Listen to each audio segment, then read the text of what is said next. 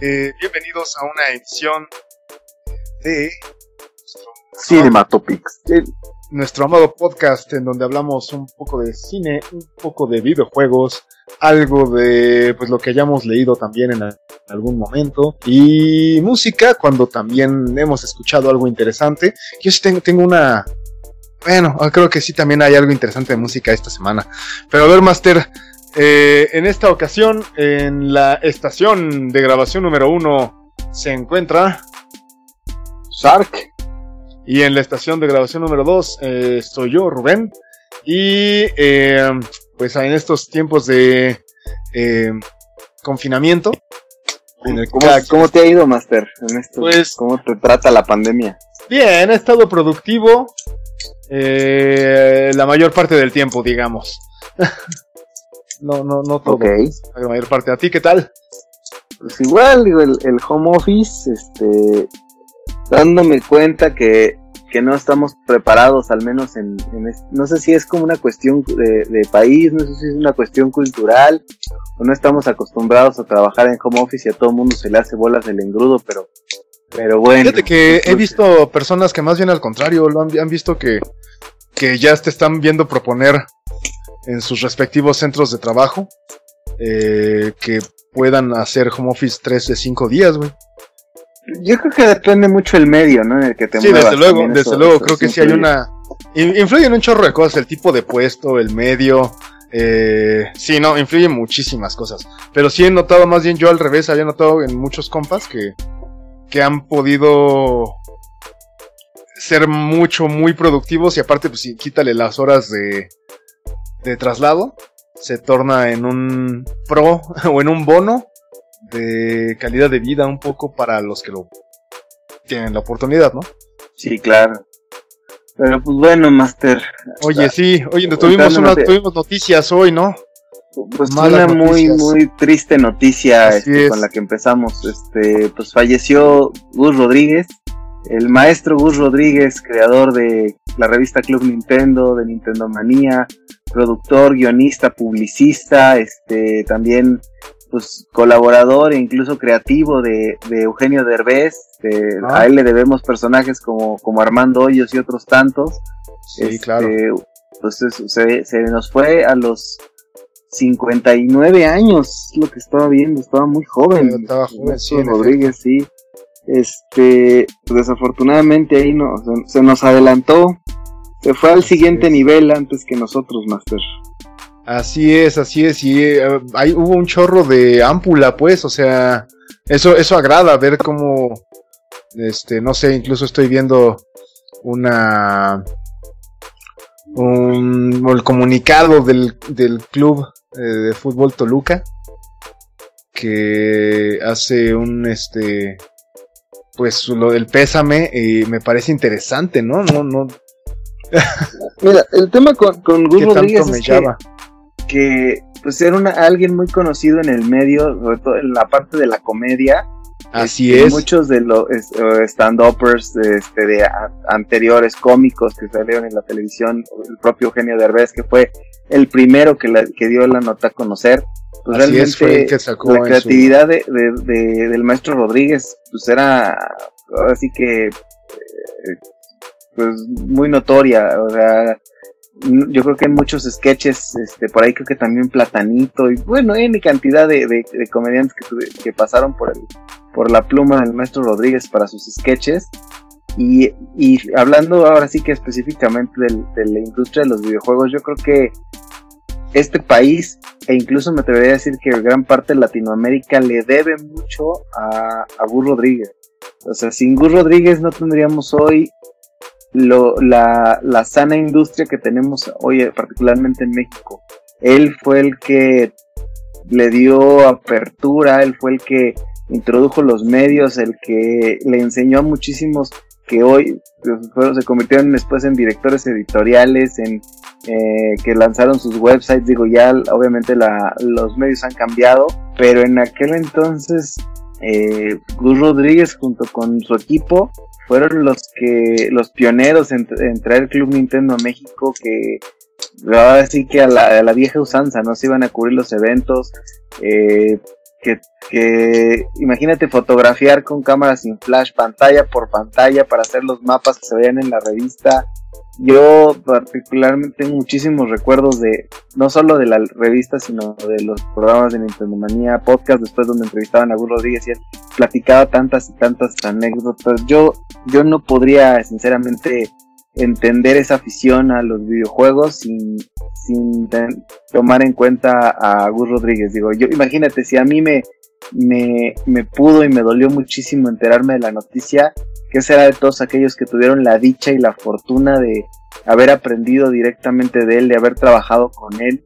O sea, la verdad es que es una gran pérdida para, pues de entrada para su familia y sus seres queridos y para y para la industria en general, o sea, la verdad es que descansen Ahora, eso es, es, en la industria del, del, videojuego, pero estoy viendo, o sea, como dices, en la comedia, pero vaya, por ejemplo, todo, todos los programas de Derbez lo tuvieron de escritor y, o narrador.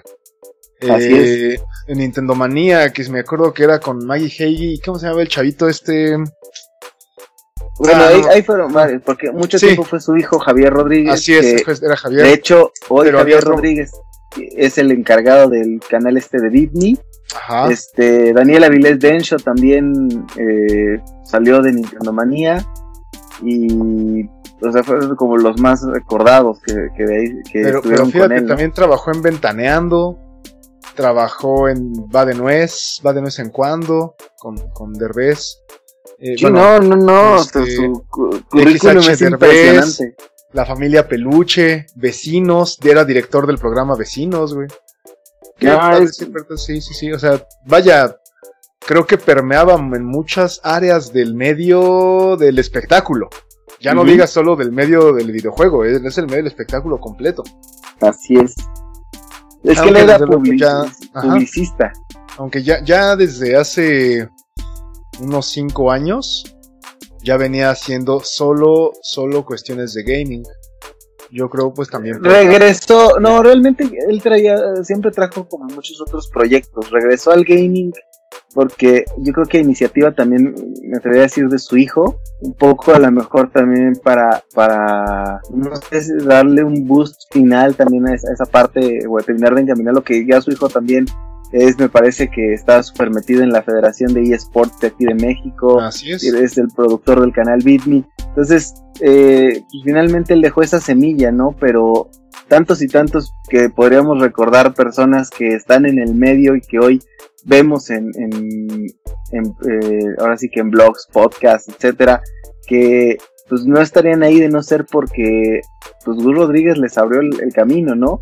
Y tantos, tantos comediantes que pues le deben, insisto, esos sketches a la creatividad de, de Gus, ¿no? Entonces, del maestro Rodríguez, porque eso, eso fue para muchos, directa o indirectamente, a él le debemos muchas cosas, los que nos gustan los videojuegos o los que están en, el, en la industria del espectáculo, como bien dices, Master. Así es. Pues que descanse el paz el, el maestro Gus Rodríguez y pues un, un, muy fuerte abrazo a su familia, a sus seres queridos. Y... y fuerza a su familia, claro que sí. Así es. Esperemos que, que, que, al menos el legado haya sido fuerte y tengamos más personajes del estilo. Ojalá, pero ahora sí que Gus Rodríguez yo creo que va a ser irrepetible, Master. Es una, es una, una, gran pérdida. Así es, así es, lamentable a decir verdad. Aparte, pues, como dijiste hace rato, como decíamos, está bastante chavo. Sí. Bueno, sí, chavo, pues llamémosle, claro. Sí, no, pero pues sí es una, es una, es una pena, la verdad. Así es. Pero pues bueno, como, como dijo, como decía Edu Rodríguez, hay, hay algo más allá de, después del game over. Entonces, pues hay que seguir. hay que seguir, eso es este correcto. Siempre me, me, dio un poco de risa eso, a decir verdad. Entonces, este, pues bien, ahora sí que nos toca continuar, digo. A mí, a mí sí me dio mucha tristeza, pero. Desde luego. estar en un, un mejor lugar. Eh, pues en notas gaming que esta semana pues otra vez Sony aventó un petardazo de pronto eh, inesperado y enseñó el control del PlayStation 5 Master, no sé si lo viste. Estuve viendo un par de comedia al respecto también. La verdad es que eh, está padre el control, o sea, sí empezó el debate de qué tantos ya, pues al final todos se copian, sí es este. Como el del Xbox. Sí, es muy similar al del Xbox. Sí, sí. Los controles, de hecho, los botones son como transparentes resaltados que se parecen mucho a los que usaba las últimas versiones del PlayStation Vita. Y, los, y los colores son muy similares, o el patrón de colores que mostraron del control, a los que utilizan con el PlayStation VR. Como Híjole, ese, no, lo tengo no lo tengo muy ubicado, pero sí, son los lentes de realidad virtual, entonces este, pero el patrón de colores, o sea, se, está padre el diseño, a mí me gusta, pero lo que me interesa más es como como justamente el qué es lo que va a hacer diferente el control, porque además Sony tiene un tema con sus controles de que los hace medio desechables.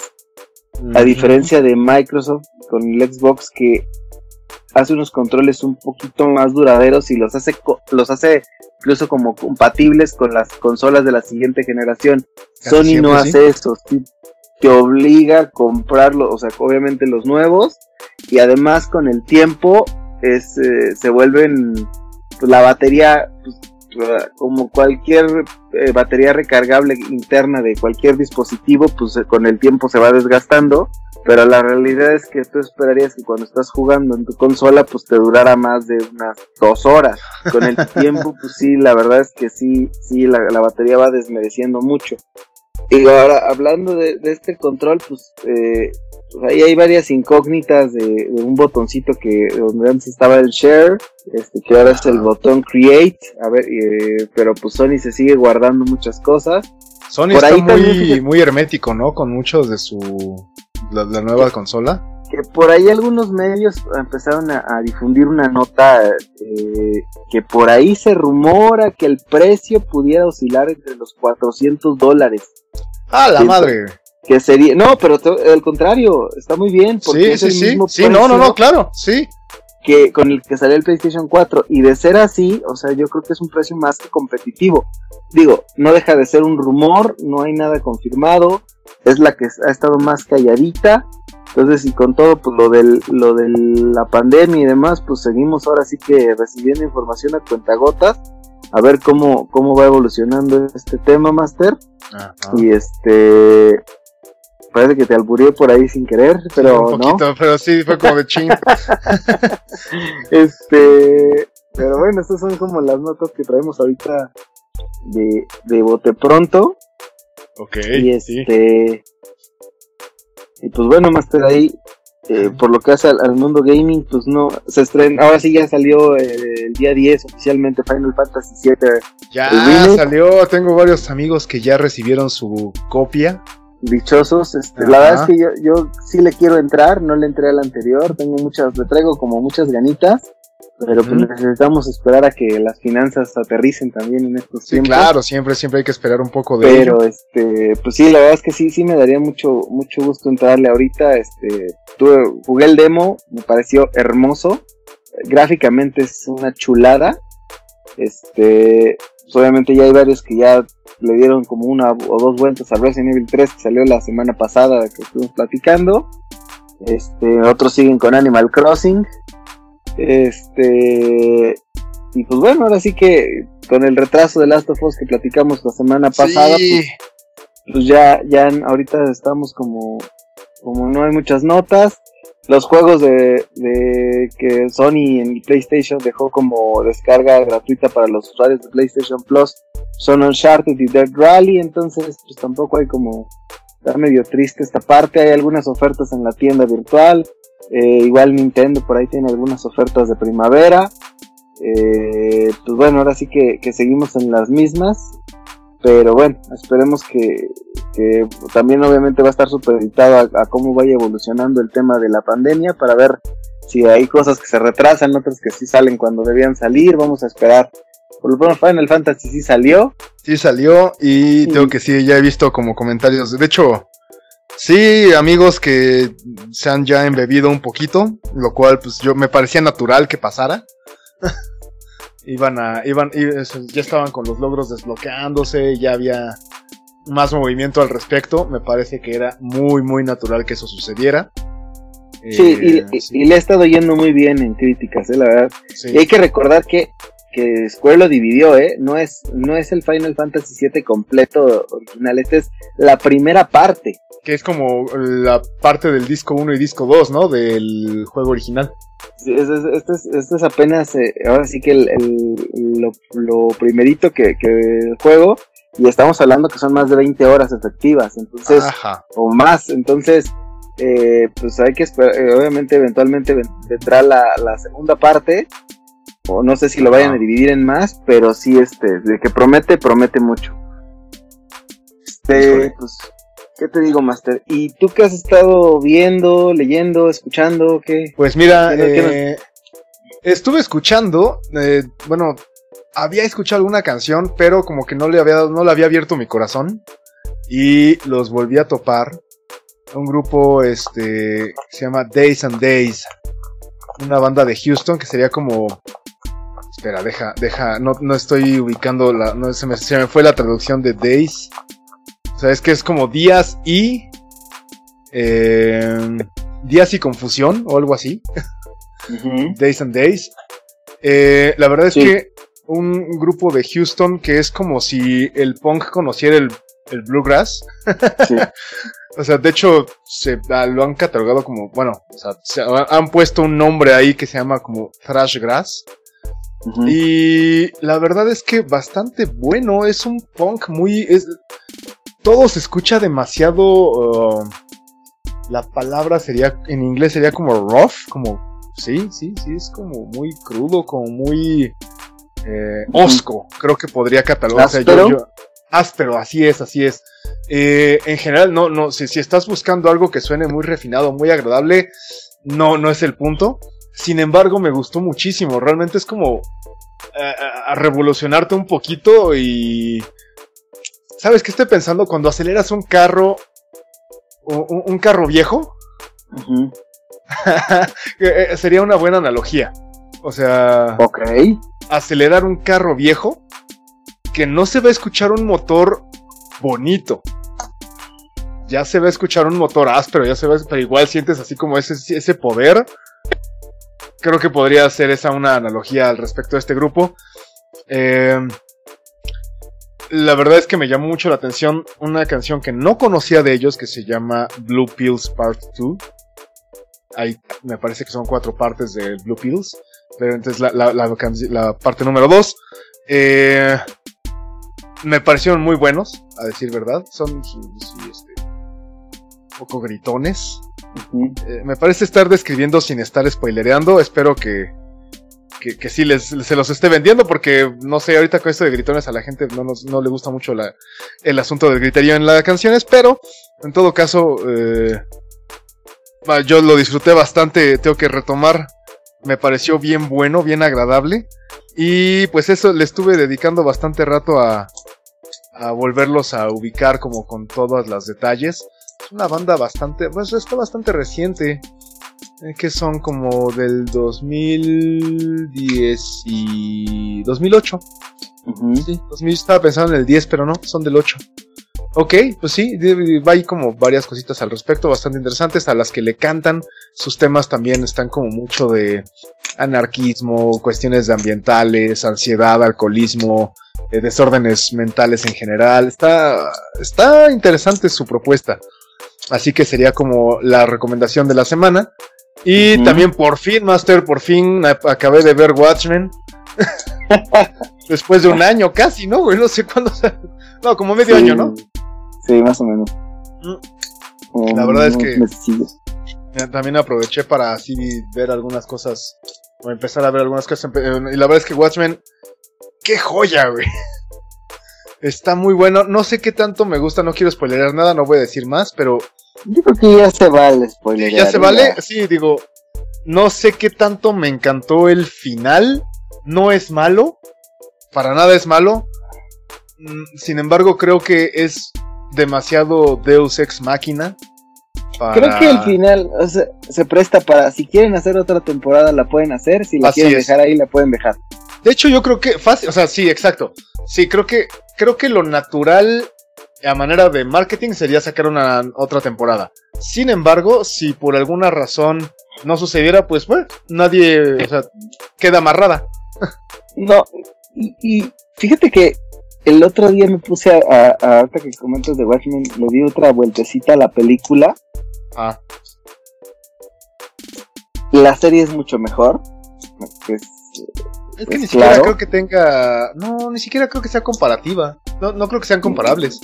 No, me queda claro, pero a lo que voy es justamente el, producto de la serie sí está mucho más apegado a, al, la parte de la novela gráfica. Bueno, claro, en, tanto que, son, este, que no es una bomba la que truena, güey, sino es un calamar gigante, ¿no? o sea. Sí, en general, en general, o sea, el desarrollo, pero obviamente, pues sí, sí es un, después del Watchmen que, leímos, ¿no? O sea, finalmente es qué pasó después. El, manejo que le dan a los personajes, yo creo que... que eh, Fíjate que a mí no me encantó, Lori Blake no me gustó, eh, o sea, lo, lo compro porque a fin de cuentas el guionista puede decir, güey, ya pasó mucho tiempo. Y pero no, no, no me parece que, o sea, por esto que no son comparables, ni siquiera con la novela original. O sea, esto es un producto distinto basado en el, universo que planteó Alan Moore hace 30 años. Sí, pero considera que aquí está directamente involucrado Gibbons. Entonces, sí, sí, se nota la mano de Gibbons, se nota obviamente eh, en el desarrollo de la, de la historia de los personajes. El desarrollo de los... Es que a eso voy. Por eso te digo, creo que con, la, con el objeto original poco tiene que ver. Sin embargo, sí se nota la mano de Gibbons en cómo se desarrollan los personajes que se plantean en este objeto como en sí mismo. Y ahí sí que me parece fenomenal el trabajo que tiene esta, este, Angela Avar, eh, cómo, se, cómo conoce su pasado, toda, todo el desarrollo de los personajes que se plantean en este objeto son buenísimos, es buenísimo. Muy, muy bueno. O sea, todos los personajes tienen un crecimiento, un desarrollo, una... lo que hacen con Osimandias a mí me parece también es genial. llevado. Es genial lo que hacen con Osimandias. Sí, sí, sí. totalmente concuerdo contigo.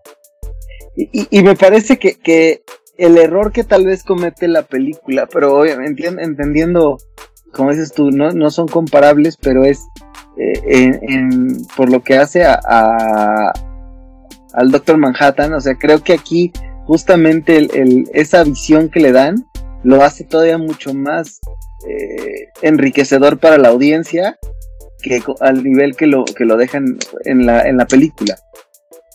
Mm. Entendiendo que obviamente está, está, eh, son entregas distintas, entendiendo que el guion es completamente diferente, pero a mí me, me parece bien que no se claven con que todo gire alrededor del Doctor Manhattan. No, y sí, a fin de cuentas. Sí, o sea, sí, me queda claro que todo tiene que ver con él. pero, pero no lo hace. Pero nos están poniendo el foco. De, pero no el foco directamente en él. Exacto, nos están quitando el foco de él y nos dan otros focos, lo cual está muy agradable. Exacto, o sea, que él es, él es fundamental para que, para que la historia suceda pero no te, no te meten el Doctor Manhattan desde el episodio 1 hasta el último. lo van llevando, lo van llevando hasta el, o sea, todo gira alrededor de, pero tú, pero no lo sabes hasta por ahí del capítulo 7. Yo creo que sí, de 9, 7 de 9. Ajá. No, tal vez en el sexto quizá. Mm, sí, porque lo demás son solo atisbos que te van ahí dando. Te lo dejan entrever ahí en, en, el capítulo de la llamada telefónica a en verdad esa llamada la amé, o sea, creo que podría transcribir ese diálogo, bueno, ese monólogo y ponerlo en una pared. sí, me, encantó. tiene muchas... Y ahí es donde se ve mucho la mano de Gibbons, ¿no? O sea... Bueno, la... sí. No, dime, dime. Ah, que, que vaya, muchos de sus diálogos, si bien son de los guionistas, yo creo que fueron bastante... Eh, pues coachados o al menos supervisados por Gibbons. Y vaya, son maravillosos, tienen muchísimos diálogos y monólogos con frases bien pesadas, muy, muy, muy, y ahí sí lo voy a equiparar, muy de la novela. frases de Osimandias en la novela que acá eh, tiene el vato este, el glass, eh, Looking Glass. Ajá. Este, frases de el- todo el monólogo de Lori Blake. Este, partes con Angela Aver también que suelta de repente cosas como de ¡ájale! Sí, sí, no, la, la parte, o sea, cuando empiezan a contar cómo se conocen eh, Avar con Doctor Manhattan, es eh, una maravilla cómo lo van llevando. Sí, es una muy buena. Sí, sí, está, está muy bien armado. Igual el, el capítulo donde ella se mete a las memorias de su abuelo. Uf, todo, todo eso es, es, es, es- pero o sea, obviamente es una producción de HBO y, y obviamente pues se nota la calidad. sí, Ahí- así es, hay una gran Ahí calidad. le pese a quien le pese, HBO hace, cal- hace series de mucha calidad. Digo, tiene sus que ahorita como hablando de HBO, eh, tengo ya que vi Watchmen, por fin vi Watchmen y que me quedé con esa inercia. Eh, vi que hay una de Doom Patrol y también me causó mucho interés. Creo que le voy a vo- voy a empezar a verla y también vi que hay una de Swamp Thing. Sí, eh, la de Something es reciente. Está apenas ahora sí Do- que. Doom Patrol también es como aparte es como el piloto Sí. y otros tres o algo así. pues, ahora sí que estar- para que para que le platiques a nuestros podcasters para que Sí, digo, aparte ver, Doom, nos Doom las Patrol a mí me gusta muchísimo, pues como como el proto Teen Titans. Ujú. Y, pero vaya, también a quien estuvo inmiscuido mucho en la, en, en la creación de ese cómic fue este Grant Morrison, que es una, una leyenda, el desgraciado. Entonces, creo que, creo que me llamó mucho la atención, sí le voy a, la voy a ver. Eh, seguimos con, seguimos viendo BoJack Horseman, la vez que ustedes saben que yo para la serie soy muy lento. Eh, pero ahí vamos, ahí vamos. Ah, De a poquito en poquito le vamos dando. y tú, Master, tú, tú, tú, tú que si no eres lento para las series, en verdad. ¿Qué has estado viendo? Cuéntanos. Pues mira, yo he seguido, la verdad es que ya, ya tendría, voy a empezar a cambiarle el género un poquito para no hartarme, pero he estado siguiendo con el anime. Hasta el 9 apenas salió la segunda temporada de High Score Girl en Netflix. Eh, esta, este anime que en el cual Netflix colabora, pero es original de Square Enix, los Ajá. creadores justamente de Final Fantasy. Así es, de Este, Spirit Within también, y, ¿no? y de otros tiene así es y tiene y tiene otros animes pues, también Kakegurui que también me gusta mucho este pero High School Girl digo para los que no le han entrado vale mucho la pena es una serie muy ñoña super nerd este la primera temporada es una carta de amor Justo de- como nosotros, Master. De, exacto, de Square a, bueno, de los creadores y junto con Netflix para, bueno, realmente Netflix lo que hace es distribuirla por acá, este, para el mundo del gamer. Eh, ¿De qué baja Score Girl? Es la historia de Haruo Yaguchi y Akira Ono. Eh, Haruo es el típico niño en aquel, eh, cuando empieza la primera temporada de que se clava en los videojuegos y no conoce otra cosa. Obviamente la época que retratan ahí justamente es de cuando iniciaban los arcades y los juegos de pelea, imagínate, con el Street Fighter 1. Entonces, este, pues obviamente Haruo, pues como que Street no pela Fighter mucho 1, los- estamos hablando de los 80 todavía, güey. Eh, este Haruo obviamente pues, no pela mucho la escuela, está más concentrado en ir a jugar a los arcades y ya con la época de Street Fighter 2 realmente eh, que es como el, el quiz de la serie y al juego al que más énfasis le ponen, o sea, realmente le, hacen una publicidad a Capcom fenomenal. Este, y un homenaje, si tú quieres verlo así, a Street Fighter, habrá quien piense lo contrario, habrá quien no le guste. Eh, un día en una de las arcades con eh, pues él está retando, de pronto se da cuenta que, que la persona que le ganó es una niña, que es Akira, y este, que es una niña súper callada, que no habla nada, pero que juega, y además juega con Sanjeev, imagínate. O sea, de entrada, aquí, Sanjeev, para los que no saben, es el personaje más tosco de Street Fighter, más lento y más torpe. Era muy lento, pero cuando más. lograba... Ah. Ajá, tenía un daño No, el Pile brutal. Driver era brutal, exacto. Ajá. Entonces, obviamente, ella domina a Sanjeev perfecto, le gana a Haruo. Haruo se la traba con Gail para poderle sacar el otro round.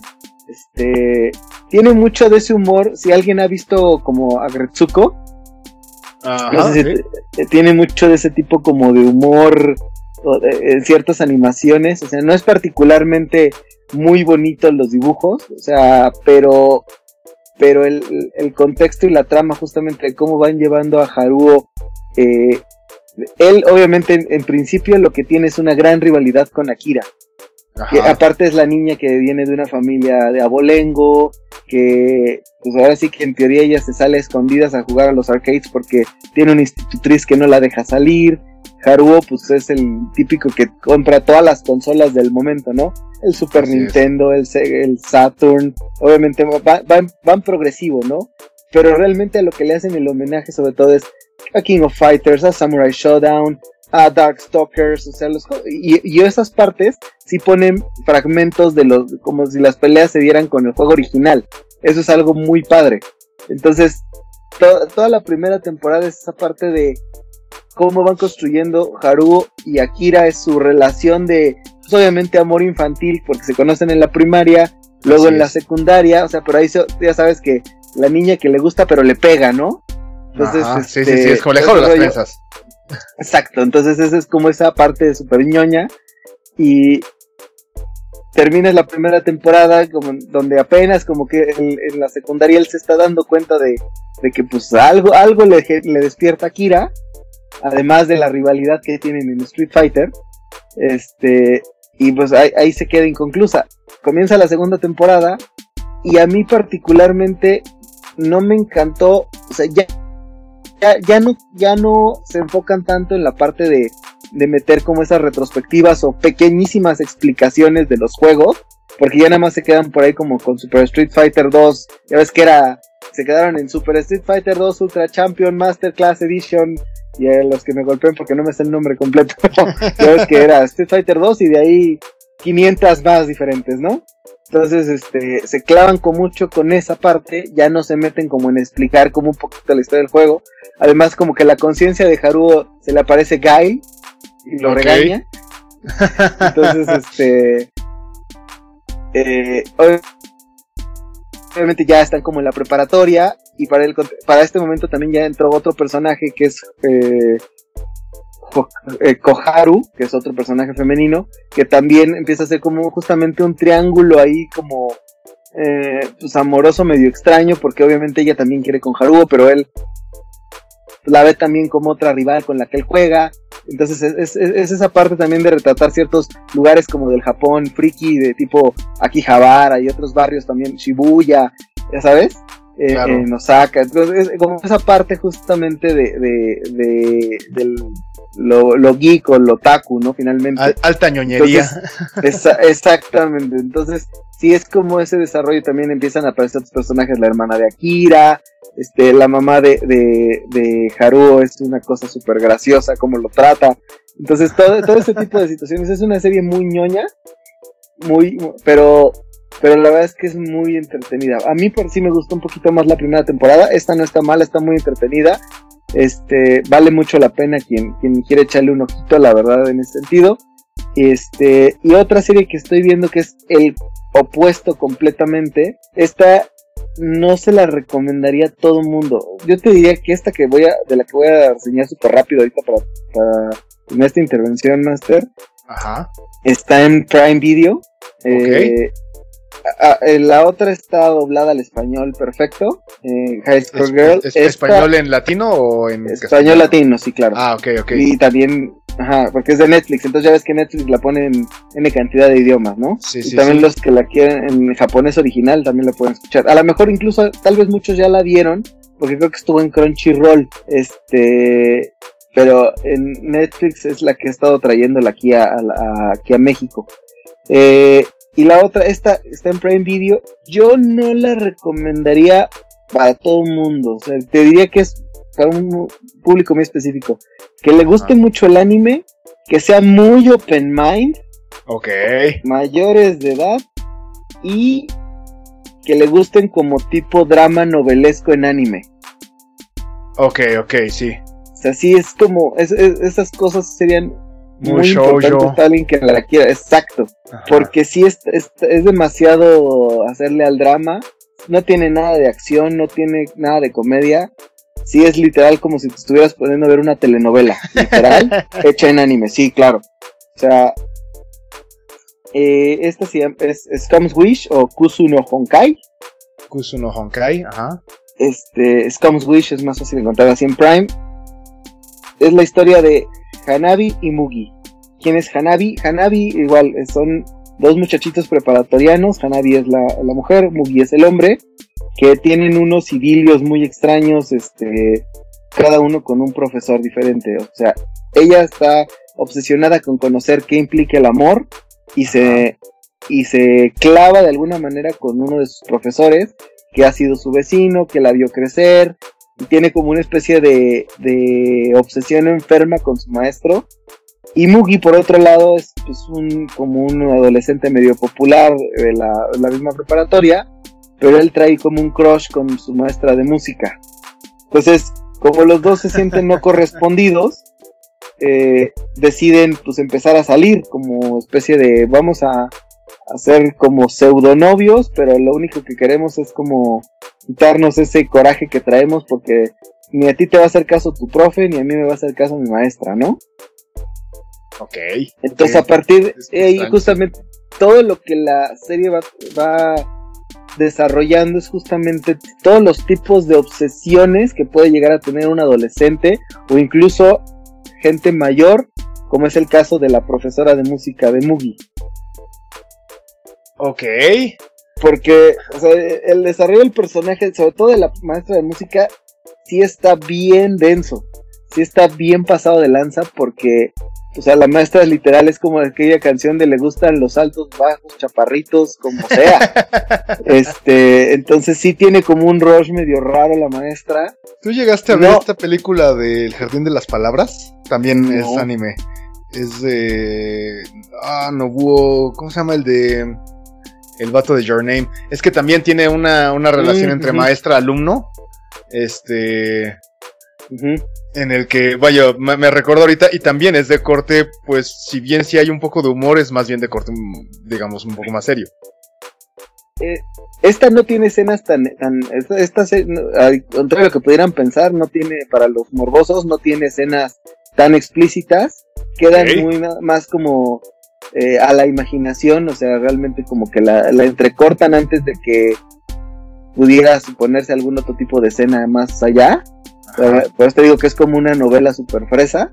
Ok. Este, pero sí toca unos temas muy fuertes en el sentido de relaciones de mujer mayor, hombre menor, eh, mujer mujer, este, ya sabes, como ese tipo de ah. situaciones, amor adolescente, pero justamente explorando toda esa parte de apenas conociendo, explorando su sexualidad, todo ese tipo de situaciones, sí está, esta sí para que veas, la neta no, no sé no es de esas que te puedas echar de una sentada porque sí está muy densa, eso sí, me la fui llevando light. Este, son dos episodios nada más, está cortita. Eh, sí, eso te digo, solamente para aquellos que quieren ver como drama y salirse como un poquito del, del, del anime que todos estamos acostumbrados de, de acción o comedia, pues sí, vale la pena en ese sentido, algo diferente. Pero sí, sí, la verdad es que aborda unos temas muy, muy densos. Tiene unos capítulos que te quedas de, ah, caray, el, como la forma en la que abordan el tema, porque sí son ya como situaciones que no serían tan comunes en, en, una, en una animación. Sabemos que los japoneses son mucho más mente abierta y, y, y, por eso seguramente son de esas que no están dobladas ni al español, están subtituladas nada más. Y a los que les guste llorar con el drama moco tendido, pues también eh, Netflix estrenó hace poquito uno de los últimos ovas que se alcanzaron a producir de Violet Evergarden. Ok, sí, sí, sí. Este, eh, doblado al español, pues ya sabemos que Violet Evergarden es como el equivalente a Remy de la época moderna. Es este, pues si, saquen sus clinics y pónganse a llorar. este.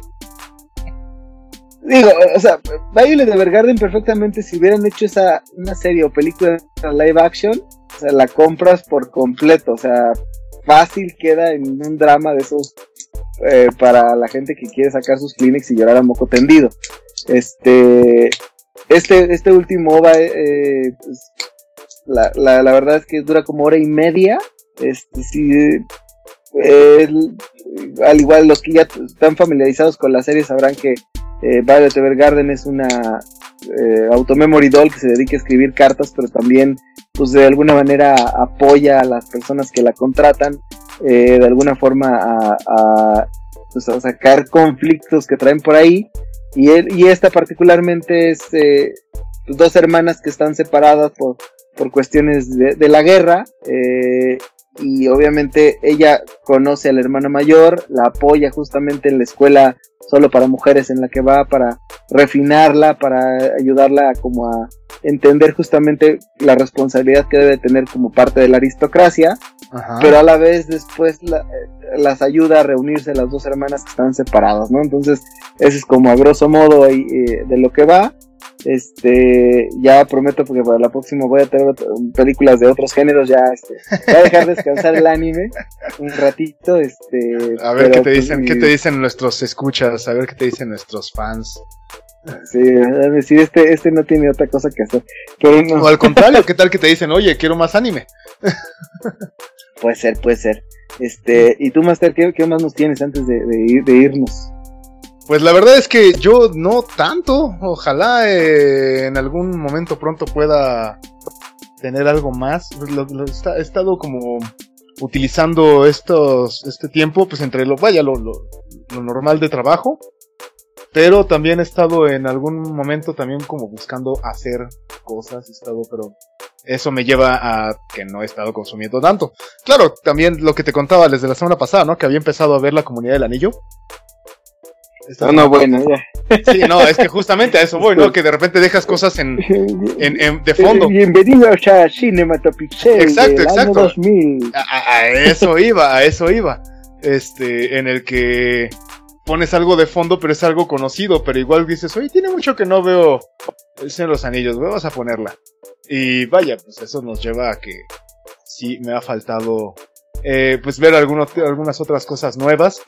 Tengo algunas cosas también como en, en vísperas en, Netflix. Ya estaré este, haciendo reseña lo más pronto posible. Pero pues en fin, Master, creo que va también siendo un, un buen momento para despedirnos. Agradeciendo la atención de nuestros escuchas que en esta eh, en, este, en este periodo de confinamiento nos, nos siguen aún. Y que si también este, nos pueden pues dar alguna de qué quieren que hagamos reseña, ya vieron quién es el bueno para las para las series, si tienen alguna sugerencia o ya vieron también de lo que hemos hablado y tienen alguna opinión al respecto, desde luego que es bienvenido. Habíamos dicho, bueno, tenemos que hacer nuestra nuestra nuestra red social. pendiente vamos a hacer cuenta de Twitter y de Instagram este para que pues podamos interactuar más con nuestro este, pues. Muchas, así es. Pues, para que puedan, puedan decirnos lo que, lo que piensan al respecto, o si quieren algunas, si nos quieren sugerir algo, también con todo el gusto. Eh, pues nada más quisiera cerrar, Master. Que hay que, bueno, vale la pena checar eh, como los eventos que se estén haciendo en Facebook. Hay un buen de grupos o de bandas o que están haciendo, o bueno, de personajes que están haciendo pues desde comedia, estandoperos, eh, gente que tenía bueno, programados conciertos, los está haciendo desde sus casas. Digo, sí, no, de hecho iba a haber un concierto en, creo que en Prime o no sé dónde más. Ah, no tengo idea, pero por ejemplo, yo he, seguido en Facebook varios de esos, ¿no?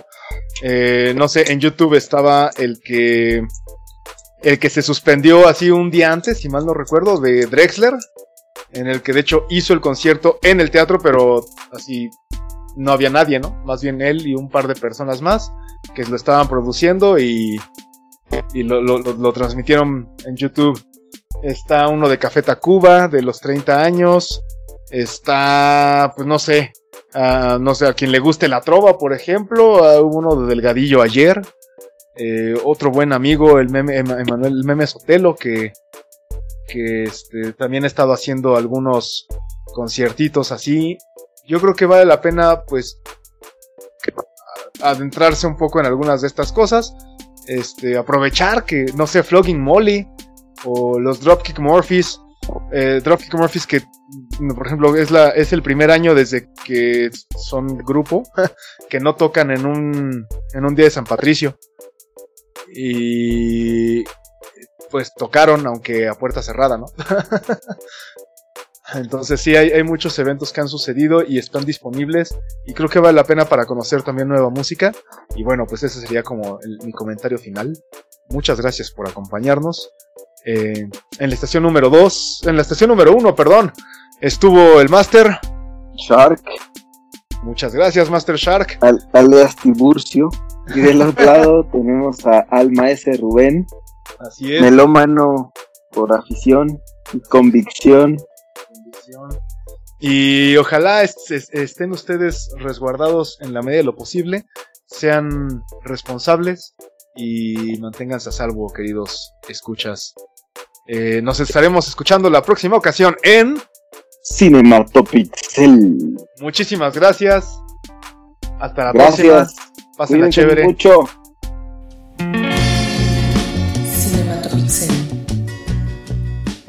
Cinematopixel. Love.